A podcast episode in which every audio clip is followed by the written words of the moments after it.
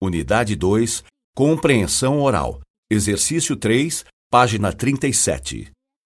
De acordo com uma reportagem na revista Você SA de agosto de 2012, um analista de marketing que trabalha em uma grande empresa ganha entre R$ 2.500 e 8.500 reais por mês, dependendo do tempo de experiência no cargo.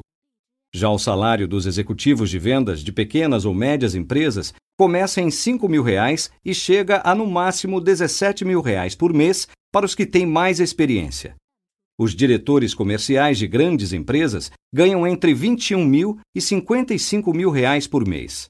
Em uma média empresa, o gerente geral ganha até 70 mil reais por mês e é um dos profissionais mais bem remunerados no setor de vendas.